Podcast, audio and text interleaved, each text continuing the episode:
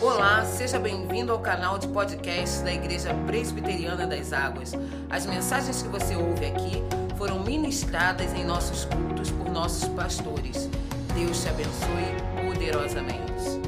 Amém, graças a Deus. Louvado seja o nosso Salvador. Você pode sentar. Momento da gente ler a palavra de Deus. Convido você a abrir a sua Bíblia.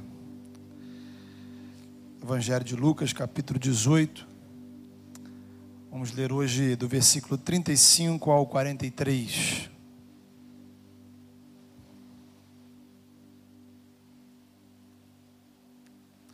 Lucas capítulo 18, a partir do versículo 35. Importante aí você ter a sua Bíblia aberta, poder fazer suas anotações, né, no seu, seu bloco de notas é do celular, sua canetinha, papelzinho, enfim. Importantíssimo para você poder aprender melhor aquilo que o Senhor vai falar ao seu coração nessa noite. Vamos fechar os nossos olhos. Você que está acompanhando a gente em casa, feche seus olhos nesse momento. Os irmãos estão aqui. Vamos colocar as nossas vidas diante do Senhor, porque nós entendemos que necessitamos da ação do Espírito Santo em nossas vidas. Deus amado, em nome de Jesus. Ah, Pai, como é bom louvar o Senhor, ó Pai. Ó Deus, te louvamos, ó Pai, porque Jesus é o vencedor Jesus é o invencível que reinando está. Ó Pai, nós reconhecemos o reinado de Jesus sobre as nossas vidas. Reconhecemos o reinado de Jesus sobre esta igreja. Reconhecemos o reinado de Jesus sobre esta cidade, esse país, esse mundo, esse universo, Senhor. Louvamos, ó Pai, porque cremos que temos um rei e ele está reinando, Senhor. Sobre ele, ó Pai, está todo o domínio. Nas mãos dele, ó Pai, há toda a soberania. E agora, Senhor, nós reconhecemos, ó Pai, nosso papel como súditos desse rei, que carecemos, ó Pai, de compreender a tua vontade, para melhor te servir. Cantamos aqui, ó Pai, que é o nome de Jesus, ó Deus, cadê esse próstimo? Nome de Jesus, ó Pai, que nessa hora, tudo que em nossa mente, em nossa vida, em nosso coração, em nossa alma, circunstâncias externas e internas que impedem, Senhor, que criam obstáculos e impedimentos para ouvir a tua voz. Que o Senhor venha, ó Pai, fazer com que isso seja removido para a glória do teu nome, no nome de Jesus. E que assim que a tua palavra chegue clara, nítida e transformadora, Senhor, e renovadora em nossos corações ser com cada um que vai ouvir essa palavra, ser com aqueles irmãos que estão em casa, que não podem estar aqui com a gente ainda. Ó Deus, em nome do teu filho Jesus, visita com graça, Senhor. Ó Pai, desvia todo tipo de, ó Pai, distração, que agora, Senhor, possamos todos estar conectados ao Senhor, e o Senhor, ó Pai, fale profundamente aos nossos corações. Em nome do teu filho Jesus nós oramos. Amém. Lucas 18 a partir do verso 35. Aconteceu que, ao aproximar-se aproximar ele de Jericó, estava um cego assentado à beira do caminho pedindo esmolas. E ouvindo o tropel da multidão que passava, perguntou o que era aquilo. Anunciou-lhe que passava Jesus o Nazareno. Então ele clamou: Jesus, filho de Davi, tem compaixão de mim. E os que iam na frente o repreendiam para que se calasse. Ele, porém, cada vez gritava mais: Filho de Davi, tem misericórdia de mim. Então parou Jesus e mandou que lhe trouxessem. E tendo ele chegado, perguntou-lhe: Que queres que eu te faça? Respondeu-lhe: Senhor, que eu torne a vir. Então Jesus lhe disse: recupera a tua vista, a tua fé te salvou. Imediatamente tornou a ver e seguia-o, glorificando a Deus. Também todo o povo, vendo isto, dava louvores a Deus. Amém. Queridos, temos aqui uma outra história famosa da vida de Jesus. a cura do cego de Jericó. Essa mesma história é contada também nos evangelhos de Mateus e Marcos, onde ficamos sabendo que o nome desse cego era Bartimeu. Lucas não menciona o nome dele. Sabemos que era cego e costumava ficar sentado ali à beira do caminho pedindo esmolas. Provavelmente ele ficava ali todos os dias. Mas nesse dia, algo diferente aconteceu. Ele escuta o barulho, muita gente andando, uma multidão estava passando por ali, então ele pergunta: o que é isso? Quem são essas pessoas? O que está acontecendo? Alguém diz para ele: é Jesus de Nazaré, ele está aqui. O texto não diz, veja bem, o que aquele cego sabia acerca de Jesus. Contudo, naquela altura dos acontecimentos, Jesus já era alguém bem conhecido. Eram os últimos dias do seu ministério aqui na terra, que durou aproximadamente três anos. Portanto, tudo indica que o cego já tinha bastante informações acerca de Jesus. Isso explica o fato de, ao ser informado sobre quem estava passando ali, o cego começa a clamar, gritando: Jesus, filho de Davi, tem misericórdia de mim. Há uma importância especial em ele chamar Jesus de o filho de Davi. Veja, o Antigo Testamento, ele apontava para a salvação que Deus ia trazer no futuro por meio de um Messias, um Salvador.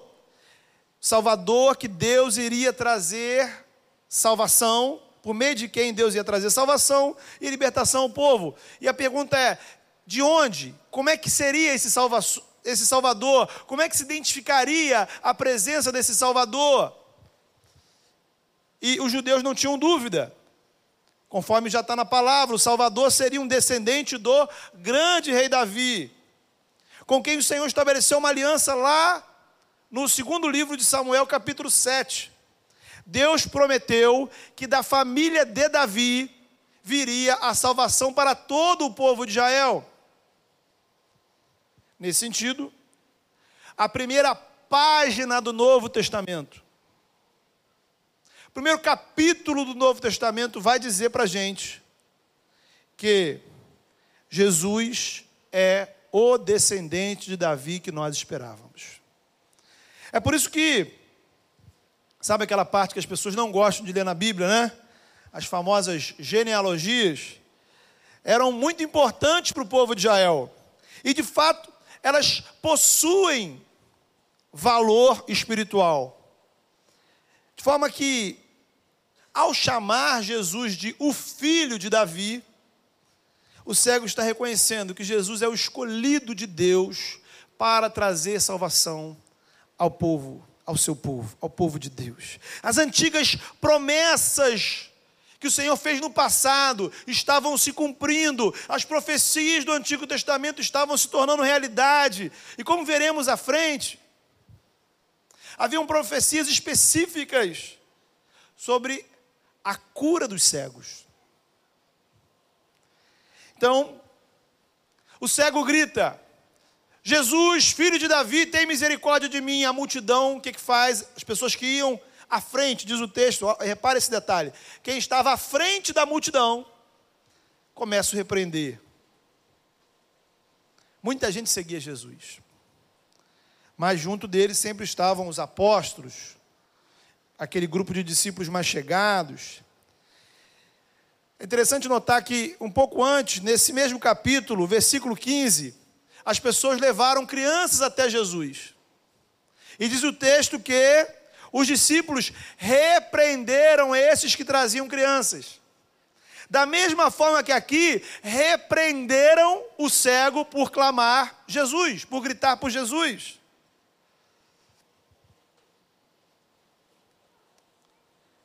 Mas o cego, que passava a vida pedindo esmolas à beira do caminho, compreendeu que aquela oportunidade era única na vida dele.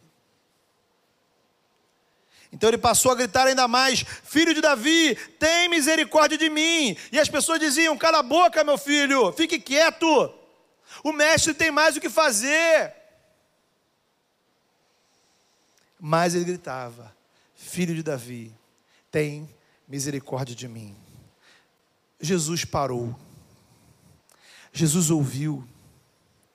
Jesus pede que o cego seja levado até ele. E aí, certamente, nesse momento, um, um, um, clima de suspense pairou sobre a multidão. O que, que Jesus vai fazer? Né? Será que Jesus ia seguir ali a, a, a atuada ali dos líderes né? e, e brigar com o cego? Reclamar com o cego que estava atrapalhando a sua caminhada? Será que ele puxaria do bolso para dar uma esmola ao cego? Faria alguma coisa para fazer uma caridade ali ao cego? Será que ele ia reclamar com os discípulos que estavam repreendendo o cego? Jesus, no entanto, faz uma pergunta que certamente você gostaria que Jesus fizesse para você. O que queres que eu te faça? Imagine. Imagine. Jesus fazendo para você essa pergunta: O que queres que eu te faça? E aí? O que você quer que eu faça para você? Jesus, o Filho de Deus, esse que acabamos de cantar, o Rei dos Reis, o Senhor dos Senhores, o Invencível, esse que está reinando, o Filho de Davi, qual seria a sua resposta? O que você pediria? Sabe, tipo o gênio da lâmpada do Aladim. Mas aí você tem direito a um pedido só. O homem responde: Senhor, que eu torne a vir. Jesus responde: recupere a tua visão. A tua fé te salvou. A pergunta. Veja que a pergunta de Jesus para o cego era meio óbvia, né? Sendo ele cego, o que mais ele poderia querer naquela circunstância? Bem, há algumas camadas de sentido nesse texto que eu quero explorar com você. Vamos pensar primeiro na primeira delas. Jesus reconheceu fé naquele homem. Por isso Jesus fala: "A tua fé te salvou". Então havia fé nele. A pergunta é a seguinte: o que leva alguém a pedir o impossível. A fé desse cego está escrita no seguinte: ele confiou que Jesus poderia fazer algo que era fisicamente impossível. Ou seja, temos elementos aqui fundamentais ele creu que Jesus poderia tornar possível aquilo que era impossível aos homens. Então, tem a ver com em quem você coloca a sua confiança e no tipo de súplica que você faz.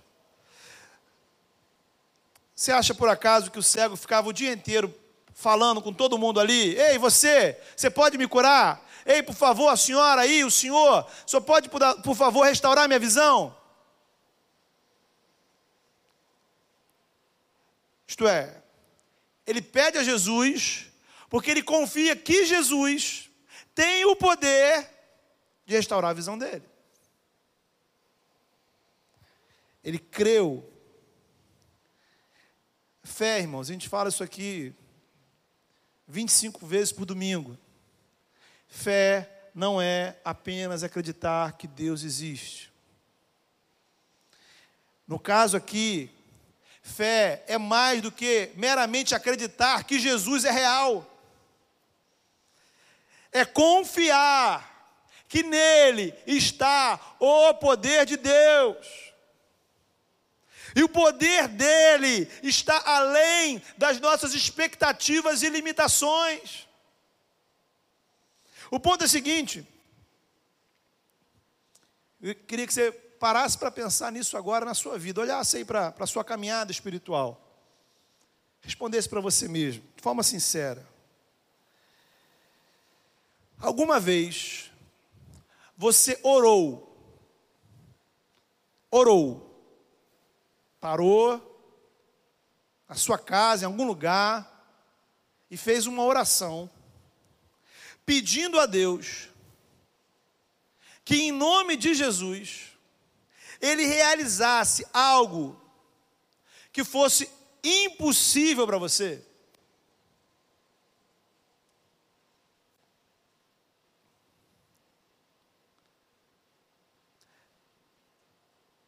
Se você já é cristão, se já possui um relacionamento com Deus, é provável que você faça orações com certa regularidade.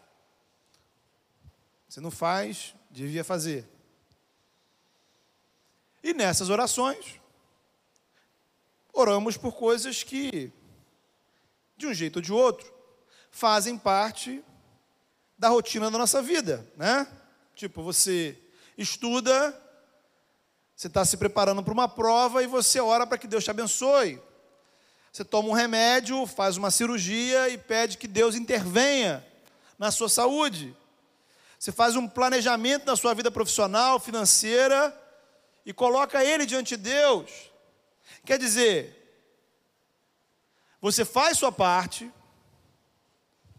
e apresenta ela para Deus. Então, é preciso ficar muito claro aqui. Toda atenção é pouca. É exatamente isso que você tem que fazer mesmo nas coisas mais elementares da nossa vida, nós devemos, precisamos depender de Deus. Colocar isso diante do Senhor, reconhecendo que tudo aconteça segundo a vontade dEle, para a glória dEle. Precisamos da bênção do Senhor em todas as áreas da nossa vida. Agora, ao mesmo tempo, eu, cabe a mim, fazer tudo o que está ao meu alcance, fazer conforme as minhas forças. Fé, note bem, fé não é muleta para gente preguiçosa e irresponsável. Fé não é desculpa para eu não fazer a minha parte, a minha responsabilidade com empenho, dedicação, excelência. Eu devo fazer o que está ao meu alcance. E colocar tudo diante de Deus, pedindo inclusive que se algo que está ao meu alcance não for da vontade dEle, que Ele não permita que eu faça. Agora, pensando em termos de fé, é algo diferente é algo mais amplo, é algo mais profundo. Quando colocamos diante do Senhor aquilo que é literalmente, literalmente impossível para você. Estamos falando aqui, queridos, do exercício da fé.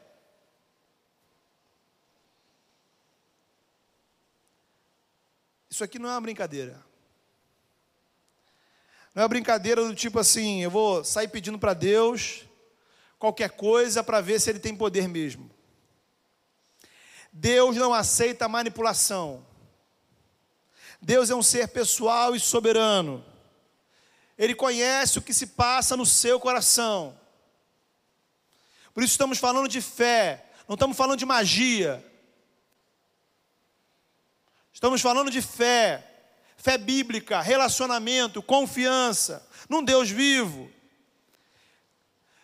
Onde eu quero chegar, queridos, é que muitas vezes nós limitamos o exercício da nossa fé ao limite do que é possível para nós.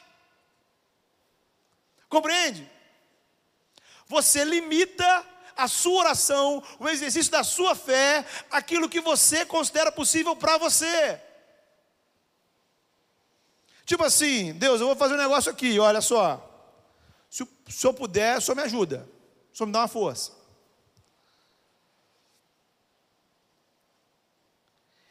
Então veja, de um lado, sim, como já falei, sim, Deus pode.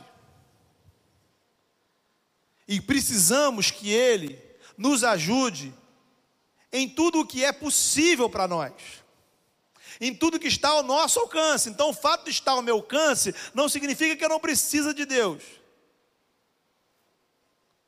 Por outro lado, o poder de Deus em nossa vida não se limita às nossas possibilidades, às possibilidades humanas. Eu sei que você vai dizer que acredita nisso, irmãos. Então, isso aí. Pesquisa Ibope, 100% de pessoas perguntadas vai dizer assim: Eu creio que Deus pode fazer o impossível. Você crê? Eu creio. Levanta a mão, todo mundo levanta a mão, glória a Deus, amém é a doutrina que a gente professa, é a nossa teologia. A pergunta, aí eu volto à pergunta. Algum dia você orou intencionalmente, conscientemente, você pronunciou as palavras, saiu da sua boca, você e Deus, palavras que pediram a Deus algo que era impossível, que estava além de qualquer alcance das suas possibilidades. Você confia em Deus a ponto de pedir algo que está além das suas condições. A sua confiança no poder de Jesus, a sua confiança na ação do Espírito Santo já te levou a suplicar para que Deus pudesse abrir o mar vermelho para que a água saísse da rocha, para que pães e peixes fossem multiplicados? Será que cremos em Deus a ponto de suplicar que Ele mude o que pareça-nos imutável? É dessa fé que a gente está falando. É essa fé que o Senhor te chama a exercitar. Irmãos, irmãos, Isso não é desconsiderar a soberania de Deus. Como diz a música, né? Quando Deus diz sim às nossas orações, Ele é Deus. E quando Ele diz não, Ele também continua sendo Deus. Não estamos discutindo o que Deus vai responder à sua oração. Se Deus vai dizer sim, se Deus vai dizer não, compete a Ele, exclusivamente a Ele, segundo a vontade dEle.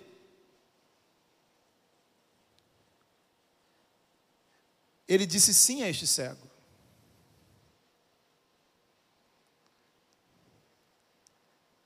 Muito provavelmente Outros tantos pediram a mesma coisa que o cego e não foram atendidos.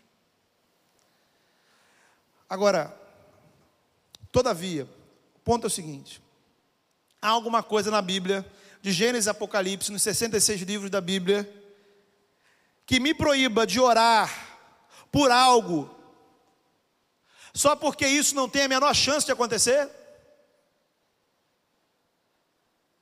Então veja, queridos, a gente limita, não na teoria, não na doutrina, mas a gente limita no exercício da nossa fé, Deus às nossas possibilidades.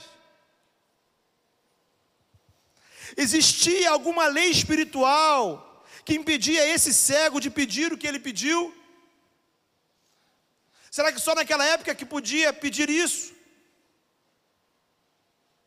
Será que o Jesus que estava lá é diferente do Jesus que está aqui? Não. Nossas orações, que devem ser moldadas pela nossa fé. A oração é o exercício da fé.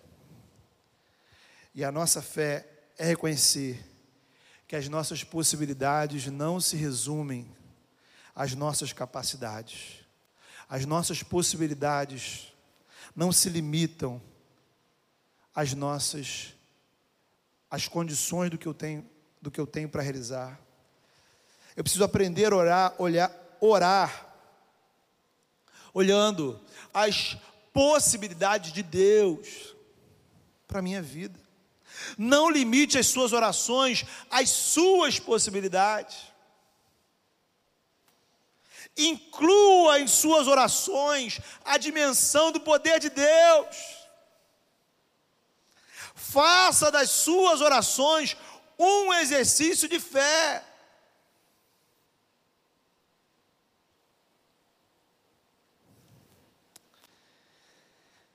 Então, resumindo o que a gente viu até aqui, né? Primeiro, você deve colocar diante de Deus cada parte da sua vida, as mais elementares, as mais pequeninas, as mais simples, porque você precisa da bênção de Deus em todas as áreas da sua existência. Segundo, eu devo crer que Deus é poderoso para me abençoar nas pequenas coisas, mas também para realizar aquilo que eu considero impossível.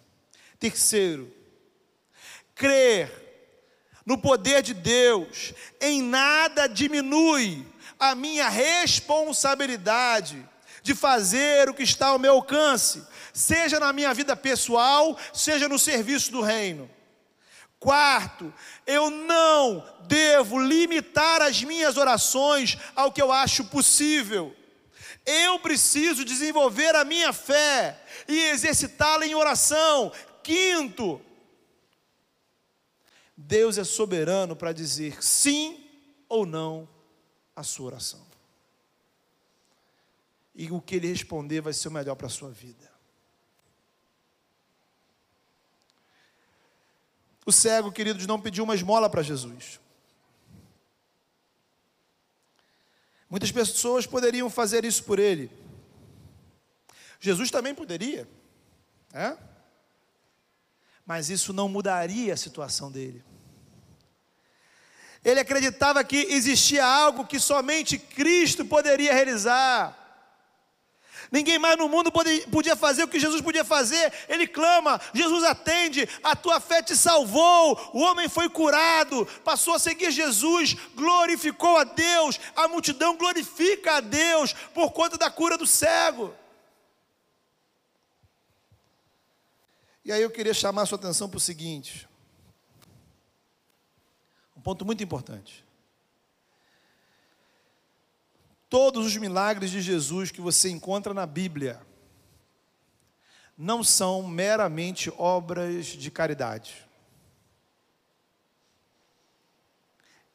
Isto é, cada cura de Jesus possui um significado espiritual. Jesus não apenas estava fazendo bem, dando uma forcinha, ajudando quem estava sofrendo. Os milagres eram um sinal de que realmente a salvação prometida, o Salvador chegou.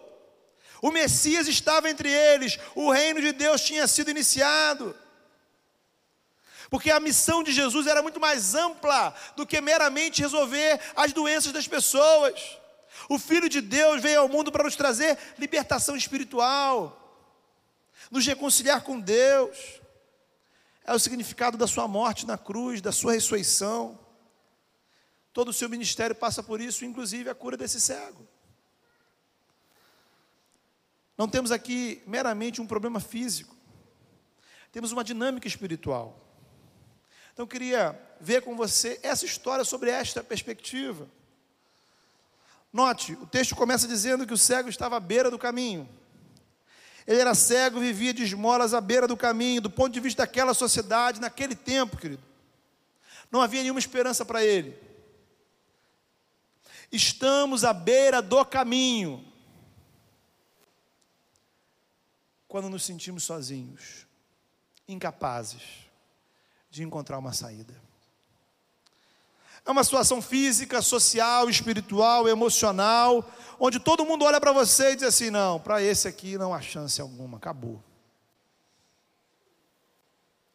a autoestima vai embora, e aí você vive de migalhas, migalhas de amor, de atenção. As pessoas olham para você e os seus sofrimentos parecem invisíveis para elas. Tudo é muito difícil quando se está à beira do caminho. Jesus, porém, dá atenção àqueles que estão à beira do caminho. Jesus ouve os gritos, o clamor, a oração dos que estão à beira do caminho. Em contrapartida, aquele homem não tinha praticamente nada, né? Nem o nome ele tinha. Veja que o Evangelho de Marcos diz que o nome dele era Bartimeu. A palavra Bartimeu significa literalmente filho de Timeu.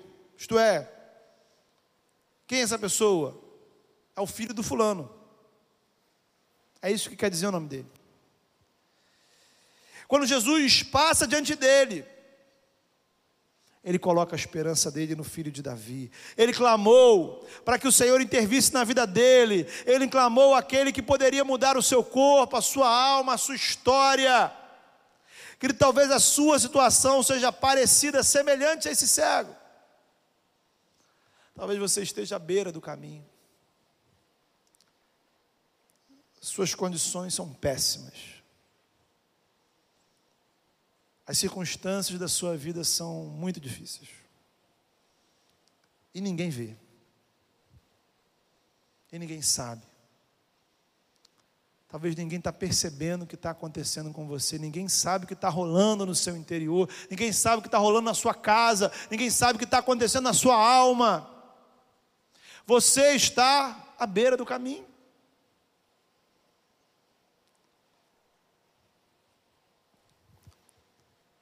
O mesmo filho de Davi, que um dia passou diante de Bartimeu, hoje está diante de você. Primeira coisa que falamos nesse culto é que o Senhor se faz presente. O desafio é colocarmos a nossa fé e esperança nele, entregar a nossa vida a Ele, prostrar-nos diante dEle Sim, Jesus pode mudar a nossa vida, fazer o que todos, talvez fazer o que você considera impossível.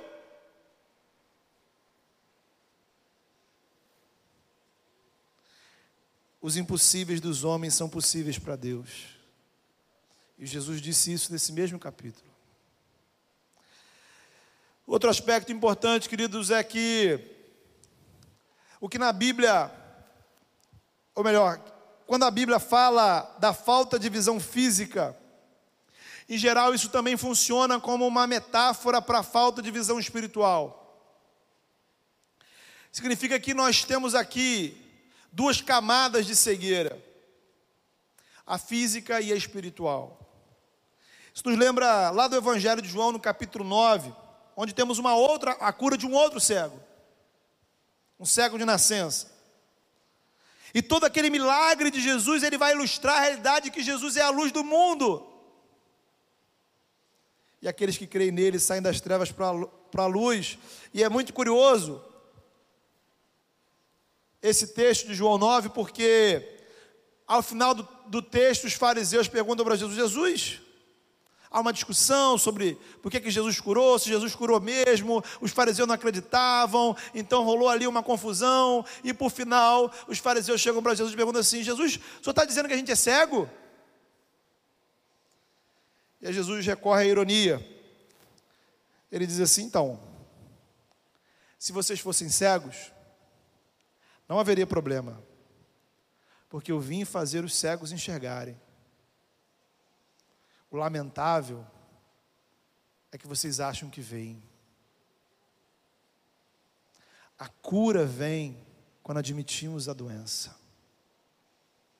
Jesus restaura a visão daqueles que reconhecem a sua cegueira.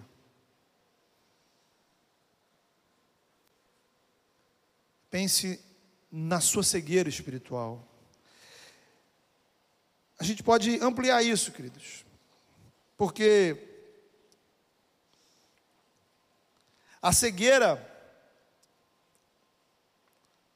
a gente interpreta, né, a, a nossa nossa mente está acostumada já a processar algumas informações. Então, quando você fala de cegueira espiritual, você pensa em termos de incredulidade. Então, o cara não sabe nada de Deus.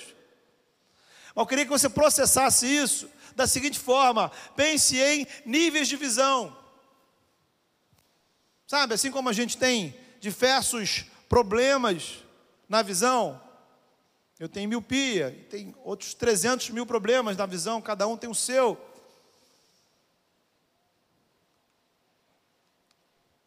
A nossa cegueira, que precisa ser curada, às vezes é da gente enxergar pecados que a gente traz na nossa vida. É a cegueira de uma visão limitada sobre o poder de Deus. É a cegueira de uma visão limitada sobre o papel da graça, do perdão, das suas responsabilidades espirituais. É a cegueira que te faz enxergar só o que está aqui, o imediato, o próximo, e não vê além. É cegueira que não entende o que é o reino, o que é a igreja, o que é viver servindo ao Senhor. Então, há níveis então talvez você não seja, digamos assim, um completamente cego. Mas será que a sua visão está perfeita?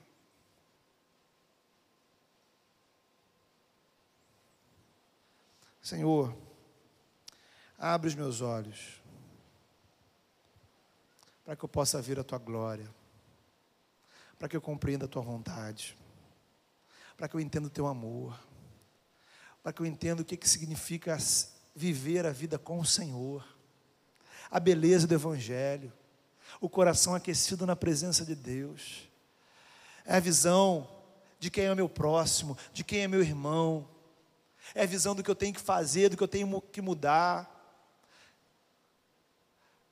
A quanta coisa que você precisa enxergar na sua vida e você não está vendo coisas na sua vida, na sua família, na sua casa, coisas perto de você, coisas ao seu redor, redor oportunidades, desafios, o chamado de Deus.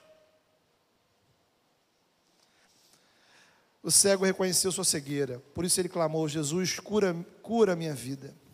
Há um contraste aqui no texto, no contexto, que é o do jovem rico. Pregamos esse texto na semana passada. O jovem rico não compreendeu a sua pobreza espiritual, nem aceitou o caminho que Jesus apontou para ele. O jovem rico perguntou: O que eu preciso fazer? O cego suplicou: Senhor, tem misericórdia de mim. Esse é o seu problema. Você está procurando: O que, que eu devo fazer? O que está ao meu alcance realizar?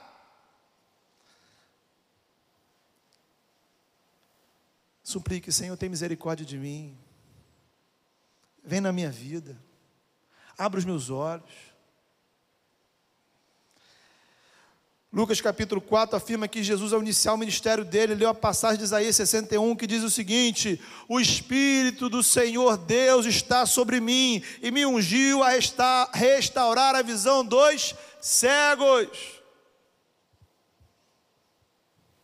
Quando João Batista mandou os seus seguidores baterem lá na porta de Jesus para perguntar a Jesus é o seguinte: a gente precisa saber, o Senhor é realmente o Messias? Jesus manda dizer: avisa João, os cegos estão vendo. Então, muito mais do que curar um tipo de doença, querido, Jesus veio curar nossa cegueira espiritual. A cegueira espiritual não é apenas não enxergar Deus, às vezes vemos Deus, mas não discernimos a vontade de Deus. Falta-nos um sentido espiritual para a vida, falta-nos uma direção. Querido, houve uma decisão muito séria aqui nesse texto. Aquele cego está diante de Jesus, ele pergunta assim, ou Jesus pergunta para ele, né, o que queres que eu te faça? Note, note, aquele homem estava acostumado a vida dele era viver à beira do caminho. Ele não trabalhava.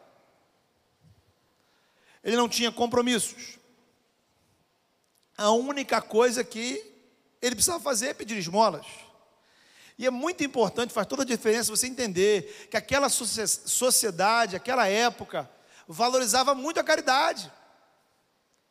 Jesus, inclusive, critica o tempo todo os fariseus que se vangloriavam das esmolas que davam, né? As pessoas, é, é, é, estudiosos dizem que naquele momento, né, da caridade, o cara parava no meio da rua, dava uma esmola e o próprio a pessoa que recebia a esmola dizia: "Olha aqui, gente, esse aqui é um filho de Deus". Então, havia quase que um status no exercício da esmola. Então, assim, aquele homem não passaria fome. Eles seriam parados. Havia muitos mendigos, havia muita caridade. De modo que. Agora, para ele continuar nessa situação, precisa haver uma razão física. O que era tolerado era que o cego, o leproso, o paralítico, ou seja, a pessoa tinha que ter uma doença para justificar que ela estivesse num estado de pedir esmola. Depender da caridade alheia. Curar significa que ele deveria assumir responsabilidade na vida e na sociedade. Bem, você deixou de ser cego, agora você vai trabalhar. Você vai ter que arrumar sua vida, cuidar da sua vida, assumir compromissos diante de Deus. Quando o homem diz, Senhor, eu desejo que restaures a minha visão, ele está tomando uma decisão séria na vida. Porque, queridos, quantas pessoas preferem continuar à beira do caminho, dependendo do que os outros farão por mim, preferem receber esmolas do que assumir responsabilidades. Isso vale para tudo na vida. Com trabalho, com estudos, com família, com relacionamentos e com vida espiritual. Quantas pessoas eternamente, eternamente, tá? elas criam o sofá da beira do caminho. O seu sofá é a beira do caminho. Aí fica cá, ah, poxa, Dá um porrãozinho para ir para a igreja, me ajuda. Eternamente dengosos. Nunca podem assumir nada diante de Deus, porque ninguém nunca faz nada por elas. E claro, né? como na situação do cego, sempre tem alguém para ajudar. Esmolas nunca faltam. A pergunta é: é esse lugar que você quer ficar? E aí, irmão? Qual vai ser, né? Você vai ficar nessa apatia, reclamando todos os dias, a tristeza da vida, esperando que alguém te dê alguma esmola de atenção, ou você vai se posicionar diante de Jesus e dizer: Senhor, eu quero a cura, eu quero a transformação, eu quero a mudança, eu quero assumir uma posição ao seu lado, eu quero assumir desafios diante do reino, do Senhor, na vida, no mundo, na família, na sociedade, na igreja. Não quero mais viver sendo servido. Não quero viver dependendo das esmolas de ninguém. Eu quero servir. O homem foi curado, querido, o homem passou a seguir Jesus, glorificou a Deus, nunca mais esteve à beira do caminho, meu irmão, minha irmã. O Salvador está aqui, o filho de Davi está aqui, o invencível que cantamos está aqui reinando. E ele pergunta para você: O que queres que eu te faça? Qual vai ser a sua resposta? Bem, eu queria terminar dizendo que talvez você se sinta, olha para essa história e pense assim: eu já passei por isso. Eu já estive lá. Jesus já foi meu encontro. A transformação do Evangelho já chegou na minha vida. Louvado seja o Salvador, porque eu já saí da beira do caminho. Então, meu irmão, levanta. Sabe como é que é? Levanta, sacode a poeira, sai desse lugar e vai andar ao lado dos discípulos de Jesus. Deus está te chamando a assumir responsabilidades, a se posicionar. Para que você seja instrumento de bênçãos para outros tantos e tantos e tantos cegos que continuam à beira do caminho. Vamos orar?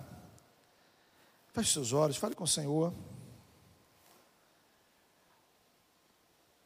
Coloque a sua vida diante do Senhor nessa hora.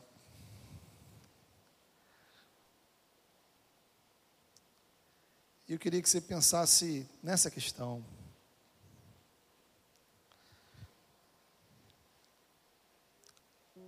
O que queres que eu te faça? Pense nessa pergunta. Não limite a sua resposta ao que está ao seu alcance.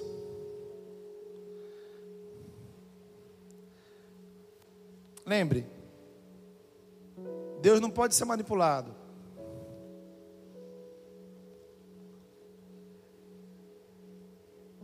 Não é uma brincadeira de você pedir, Deus vai dar. Deus olha a sinceridade do seu coração. Deus quer ouvir exatamente de você aquilo que você entende que precisa mudar na sua vida. Sabe aquelas coisas que a gente vai arrastando, vai arrastando, vai arrastando, vai arrastando, vai arrastando. É preciso que você acredite, é possível mudar. Não há impossíveis para Deus. Eu não sei se ele vai mudar hoje, eu não sei se ele vai mudar amanhã, não posso nem te garantir se ele vai mudar, mas eu creio que ele tem poder para fazer. E ele se interessa pela sinceridade do nosso coração, e ele nos chama a sair da beira do caminho. Diga para o Senhor: Senhor, isso aqui eu preciso mudar na minha vida.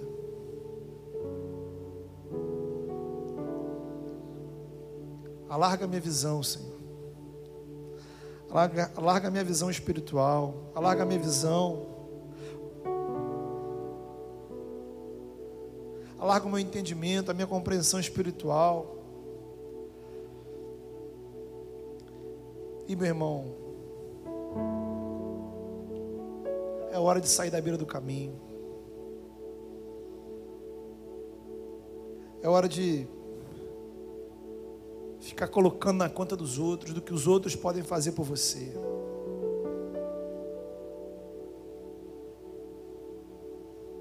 Diga para o Senhor.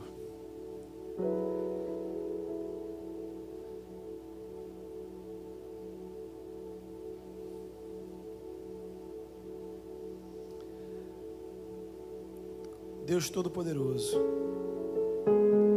Tu és o eterno, Senhor. Tu és grandioso. Teu poder, ó Pai, é ilimitado. Não existem, Senhor, palavras possíveis, ó Pai, de definir o teu poder. A nossa mente não consegue alcançar a grandiosidade do teu poder.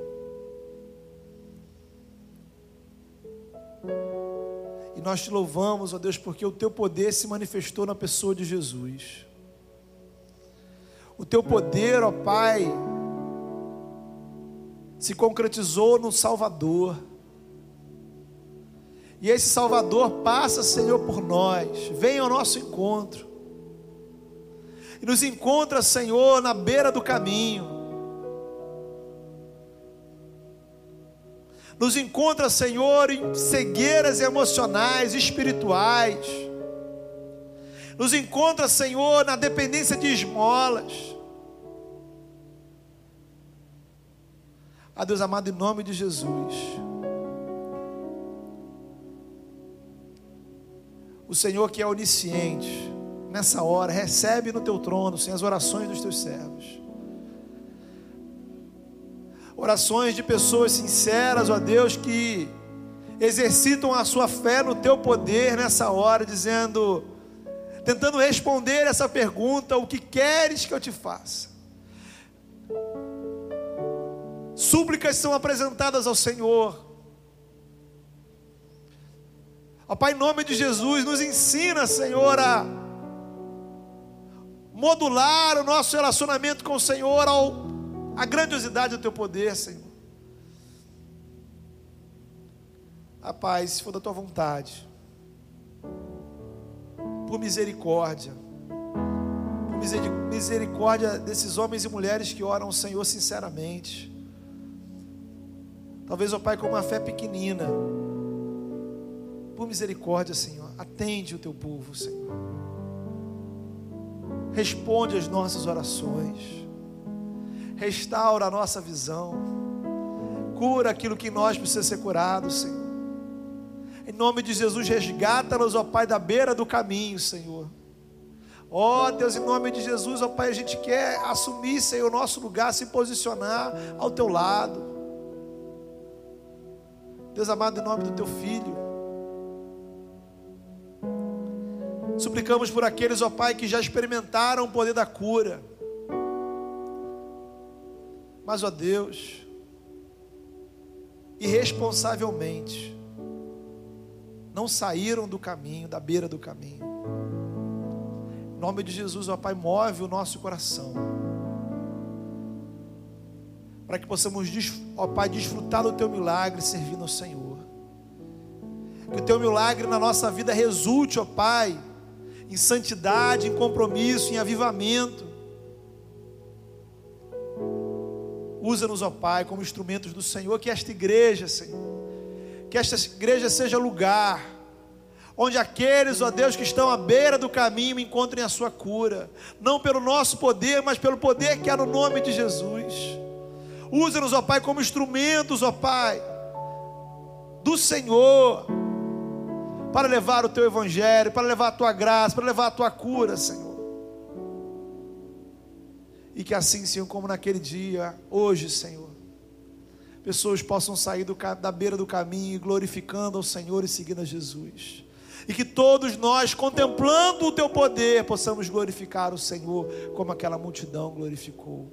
Em nome do teu filho Jesus, o invencível, esse que reinando está, nós oramos.